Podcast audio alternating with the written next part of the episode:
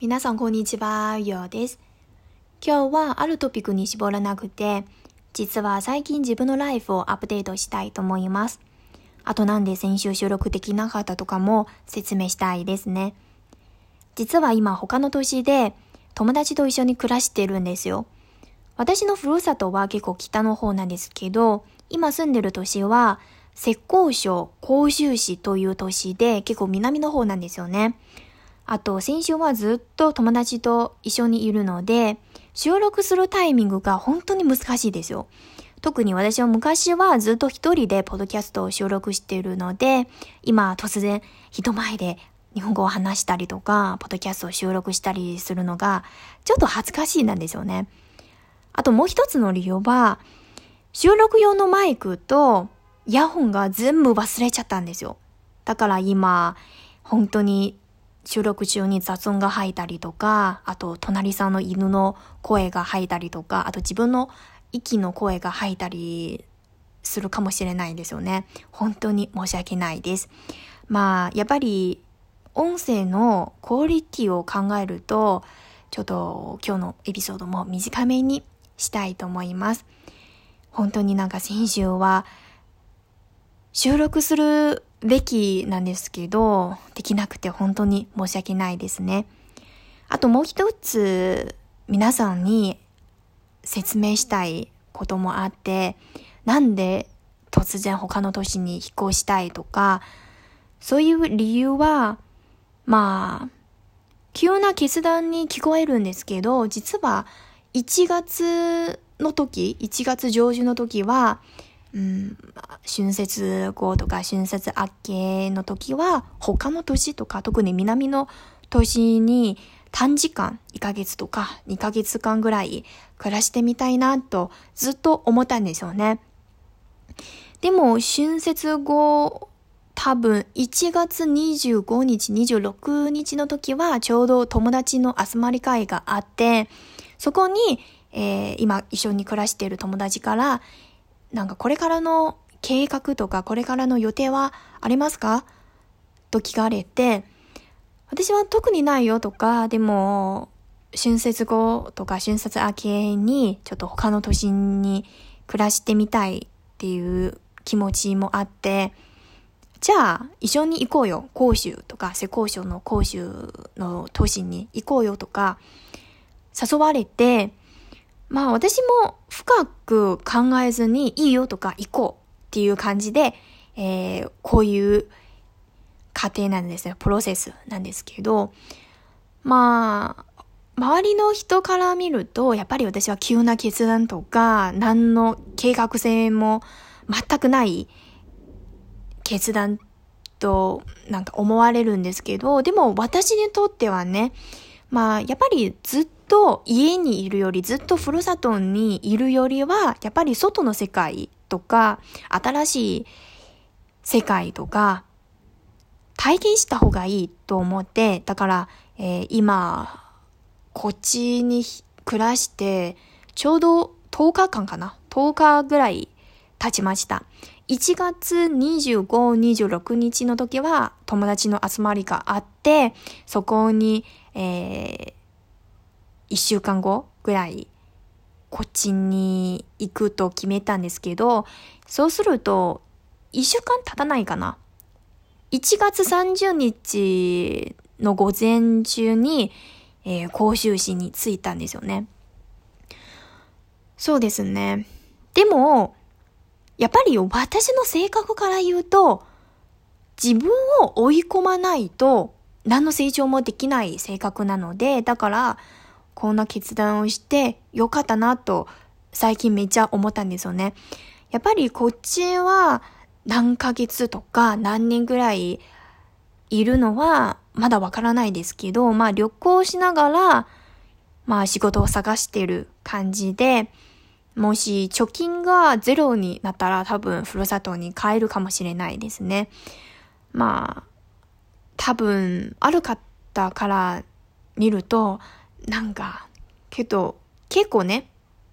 子供っぽい決断っていうかね、なんかみ、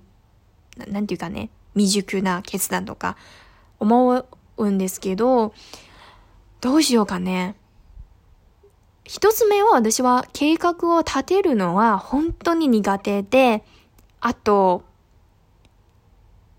常にね、新しい刺激とか、新しいチャレンジをしたい性格で、まあ、絶対ね、第一歩を踏み出したら、あとは楽になる気がするんですけど、あと、わからないですよね。将来のこととか、未来のこととか、誰でもわからないので、もし第一歩を踏み出したら、いいことを待ってるかもっていう感じで、最近、仕事とか、あと生活を頑張っていますね。まあ一番重要なのは、金銭面のところですけど、まあ幸いね、今住んでるところは友達の、えー、アパートで、家賃のところは本当に払わなくて、それは友達に一番一番感謝しています。そうすると、あとは食事とか交通費だけ、えー、払いますけど、まあ、多分ふるさとにいる時は同じですよね。ふるさとに、実家に暮らしてる時も、えー、食事とか、交通費とか、あと、外の集まり会もあって、そういう面からは、大体変わらないです。でも、本当になんか友達に感謝していますね。まあ、居候っていう感じなんですけど、あと最近、家を出て一番、一番感じたことは、やっぱり友達は本当に大事です。なんか私は最近めちゃ思った時は、まあ自分は本当に友達とか周りの人に恵まれてるんですよ。なんか、例えば今新しいところに引っ越して、まあ、いろんな面は食食事とか食生活とか、まあ困っているところはないですけど、でもやっぱりね、今新しくできたアプリとか、うん、ここの都市でもし地下鉄に乗るなら、こういうアプリを使うの、使ってるよとか、あと、タクシーに乗りたいときは、あ、こういうアプリを使うとお得になるよとか、そういうアドバイスをしてくれたんですよね。だから、まあ、友達を大切にしようっていう感じで、あともう一つは、自信のことですよ。最近めちゃ、なんていうか、学びっていうかね、勉強になったのは、もし自分を PR する場合だったら、やっぱり自信満々とか自信を持って自己紹介だったり、なんかその質問に答えたりするのが本当に大事ですよね。特に面接の時は。うん、この自信のトピックは昔からずっと話したいですけど、でも私、今の私にとってはね、100%自信満々とか、自分に自信を持っているとか、言えないですよね。だから、なんか皆さんにちょっとシェアできるとか、アドバイスはちょっと少ないです。ちょっと待っててくださいね。えー、これからもし、その、交通っていうか、えー、その経験、地震の経験があったらまた収録しますね。そうですね。今日は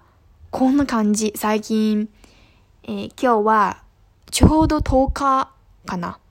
2月の8日ですよね。まあ、この、最近はね、自分の心境といえば、やっぱり、焦ってますね。焦りも感じるし、ちょっと、物の自分にムカついたりし、複雑な毎日なんですけど、まあ、どうにかなるよ。まあ、特に私の周りも、いろんな素敵な方もいるし、友達もめっちゃ私のことを考えてくれるし、そうですよね。まあ少しずつ、毎日少しずつ進歩できたら嬉しいですよね。そうです。うん、あとは最近めっちゃ好きな言葉は、人事を尽くし、あとは、天命を待つという言葉なんですけど、これも皆さんにシェアしたいと思います。他には、今、こっちのところに住んでて、食生活とか、なんか食習、食の習慣とか合わないとか、そういう悩みは全くないですよ。うん。これは、まあいいですけど、と、でもね、えー、私北の育、うん、生まれも育ちも全部北の方なんですけど、まあ寒いですけど、でも冬時は床暖房がついてるから、まあそんなに、特にね、室内はそんなに寒くないですけど、でも今、南の都市に住んだら、やっぱり寒いですよ。特に、えー、今日は水曜日で、今週から毎日ずっと雨だったんですね。まあ、小雨が降ったり止んだりっていう毎日なんですけど、まあ本当に湯たんぼがなかったら死ぬかもしれないですよね、夜の時は。まあエアコンがあるんですけど、でもエアコンをつけると、その乾燥とか肌荒れがめちゃひどくなるので、だから今夜の時はね、湯たんぼを抱えて寝ています。まあ、その合わないとか、こっちの生活に合わないとか、馴染まないとか、そういう悩みは全くなかったんです。うん。でも、メンタル的にね、ちょっときついところが正直に言うとあるんですよ。まあ、誰でもそういう経験があるでしょ？うん。じゃあ今日はね、やっぱり収録用のマイクとイヤホンがないので、まあそのクオリティがめっちゃ心配しています。特に私は話してる時は息がめっちゃ荒いですよ。そういう声がもし拾っちゃったら本当に申し訳ないです。じゃあ今日はこの辺にしときましょう。もし皆さんはその面接のアドバイスとか新しい都市に暮らしてるアドバイスとか交通とかあったらぜひぜひ教えてくださいね。じゃあ最後までお付き合いいただきましてありがとうございました。また来週で。バイバイ。お疲れ様でした。